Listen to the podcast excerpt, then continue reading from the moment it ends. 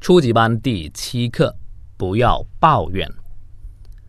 My parents always complain that I'm not good enough. I should learn from others. I should catch up with them. One of my foreign friends always complains that he's not smart. His life is a mess. He wants to learn some magic and change his life. I think all this are ridiculous. Just stop complaining and accept the reality. Because we are who we are, we don't need to be anyone else.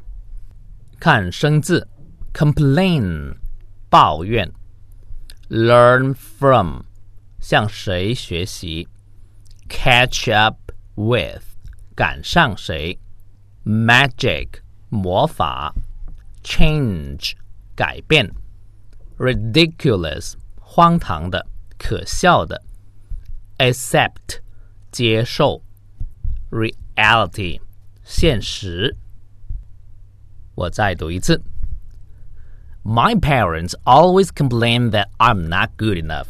I should learn from others. I should catch up with them. One of my foreign friends always complains that he's not smart. His life is a mess.